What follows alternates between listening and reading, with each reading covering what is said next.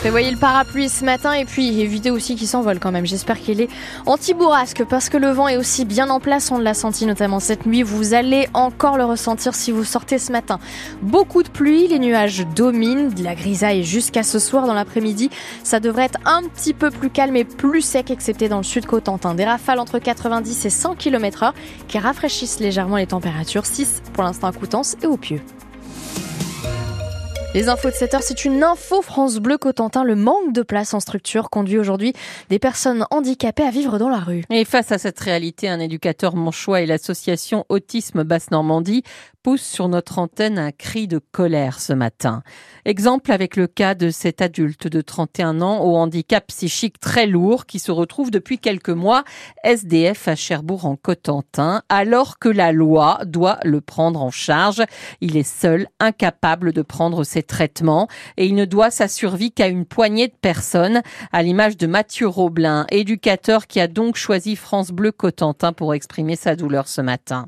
Je me suis occupé de lui bénévolement, mais c'est du bricolage. C'est l'équivalent de la médecine de guerre, en fait, pour euh, mon métier, quoi. Aller dans les pharmacies, essayer de trouver les médicaments, de fresquiller des douches pour euh, qu'il ait un minimum d'hygiène, lui donner des vêtements. Son traitement, il est incapable de le prendre. Il va prendre 10 cachets dans la nuit, alors que c'était un euh, qui était marqué sur l'ordonnance. Comment il va chercher les médicaments? Il arrive à se faire remettre des médicaments dans des pharmacies. Alors, je sais pas exactement comment. Moi, je suis pas toujours là. Quand il a des boîtes, bah après, il se débrouille avec. Personne ne le protège vraiment. Alors qu'il a à cette protection. Partout où je parle de ce cas-là, on me dit ah bah c'est dans les premiers, mais c'est sûrement pas le dernier. C'est comme si euh, bah, on avait abandonné la protection des majeurs, de ceux qui sont plus compliqués que les autres. Ceux-là, s'il y a une famille, on laisse la famille se débrouiller avec, et s'il y a pas de famille, bah il y a plus rien. Le dernier coup, il était aux urgences psychiatriques, on m'a demandé de l'accompagner, donc j'y étais, et euh, le psychiatre euh, n'avait rien à lui proposer. Il m'a dit bah peut-être vous devriez l'inscrire en Belgique, mais si on dit que tous nos handicapés on les envoie en Belgique, ça n'a pas de sens. Mais on en est là, c'est un scandale.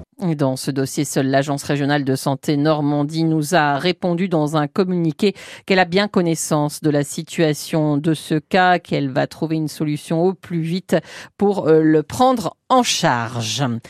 Une nouvelle plainte contre Gérard Depardieu. À présent, c'est une décoratrice hein, qui l'accuse d'agression sexuelle cette fois-ci.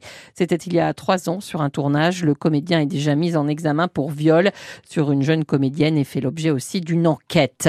Le dépôt de plainte, justement, qui doit être généralisé progressivement à partir de ce lundi en France. Alors concrètement, le plaignant doit choisir un créneau sur l'application Ma Sécurité du ministère de l'Intérieur, puis rejoindre un appel en visioconférence à un horaire convenu. Ça concerne notamment des cas de violence, de vol ou d'escroquerie. 7h03 sur France Bleu Cotentin, un plan d'action sur la fin d'exploitation de la tourbière de Baute a été signé hier au Salon de l'Agriculture à Paris. Oui, entre le préfet et le président du parc naturel régional des marais du Cotentin et du Bessin, parce que le site hein, sera inondé dans deux ans et des terres vont alors disparaître. Avec ses 900 hectares, c'est l'une des plus grandes tourbières de France, exploitée depuis 70 ans pour fabriquer du combustible. Elle sera donc à nouveau sous les eaux en 2026, Antoine Liffaut.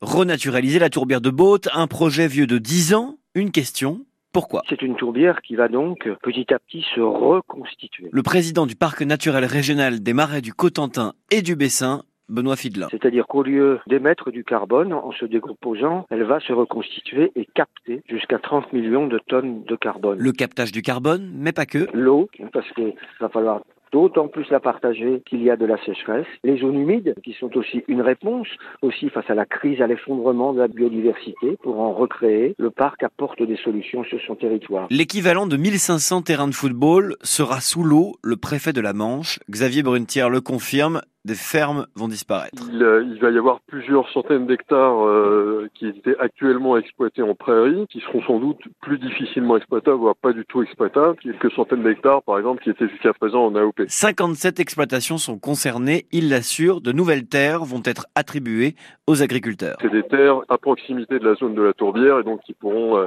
qui pourraient être tout à fait euh, mobilisées pour au profit des, des, agriculteurs qui vont être touchés par par l'arrêt d'exploitation. Donc non, non, il y a on a, on a d'ores et déjà des, des pistes. Sur les 57 exploitations agricoles concernées, 10 vont être détruites. Bravo à Amada et Sunset, deux vaches choises qui ont remporté hier les premiers prix de la race normande au Salon de l'Agriculture. Félicitations aussi à Célien Cobrière, un jeune de Reville-la-Place qui lui a gagné le trophée de meilleur pointeur. Alors ça consiste à apprécier et à juger la valeur d'une vache.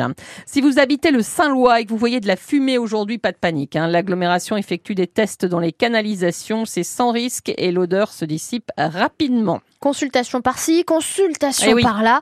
Dernière en date, celle du contournement sud-ouest de Cherbourg en Cotentin, lancée aujourd'hui sur le site du département. Et ce n'est pas la seule consultation en cours en ce moment dans le département. On appelle ça la démocratie participative et il y en a de plus en plus. Hein. Cinq depuis 2020 sur de grands dossiers dans la Manche. Alors à France Bleu Cotentin, on s'est posé la question de l'utilité de ces débats publics, en particulier dans le domaine de l'énergie, Irène Prigent. Parmi les gros dossiers sur la table en ce moment, la question de la prolongation au-delà de 40 ans des deux réacteurs de la centrale de Flamanville. Ces réacteurs ont été mis en service en 1986 et en 1987. Le Haut Comité pour la transparence et l'information sur la sécurité nucléaire invite les habitants à donner leur avis lors de réunions publiques cette année ou sur une plateforme en ligne. Avant cela, le grand public a été consulté à de multiples reprises sur l'EPR de Flamanville. EDF prévoit une mise en service d'ici la fin du mois de mars, sauf nouveau retard.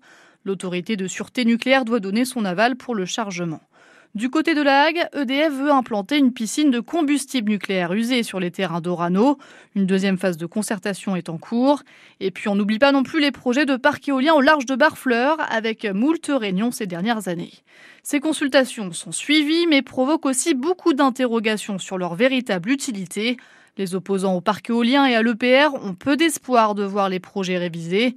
Quant aux anti-piscines à la Hague, ils n'ont pas souhaité s'associer à la nouvelle concertation. L'un d'entre eux ironise, c'est juste pour la forme, on aura peut-être le choix pour la couleur des hortensias à l'entrée de la piscine. Irène Prigent, la ville de Coutances qui teste en ce moment un dispositif d'éclairage public à la demande, on verra comment ça marche. Restez avec nous, c'est tout à l'heure dans Cause Commune à 8h10 et sur francebleu.fr et l'appli ici. 7h07 sur France Bleu Cotentin. Si vous étiez absent ce week-end et que vous voulez savoir ce qu'a fait samedi la JSC, c'est avec nous. Eh ben, restez, oui, avec nous parce que les mots vont gagner le derby face à Caen 27-24. Match qui était à la fois sur France Bleu et France 3. Hein. Cherbourg, cinquième au classement de Pro League, est toujours dans la course au play-off. Le PSG, lui, toujours en tête de la Ligue 1 malgré son match nul un partout contre Rennes hier. Victoire aussi de Monaco et de l'OM. Défaite de Lens et Montpellier. Et puis je termine avec euh, ce, cet immense record de de nos voisins bretons à Brest hier. Entre 8 et 10 000 personnes ont participé au plus grand Lego du monde, qu'ils espèrent voir homologué d'ailleurs par le Guinness World Records. D'une longueur de 21 mètres de long, le Lego sur 1 mètre 84, il représente un vieux gréement, le Notre-Dame de Rumingol. L'objectif est de lever des fonds d'ailleurs pour euh, sauver ce navire à voile. 21 mètres de long de Lego sur 1 mètre 84, faut pas le faire tomber. Hein. Ouais, est-ce que là, quand il faudra le remonter... Ah, ça fait une cascade. Oui, oui, je le laisse.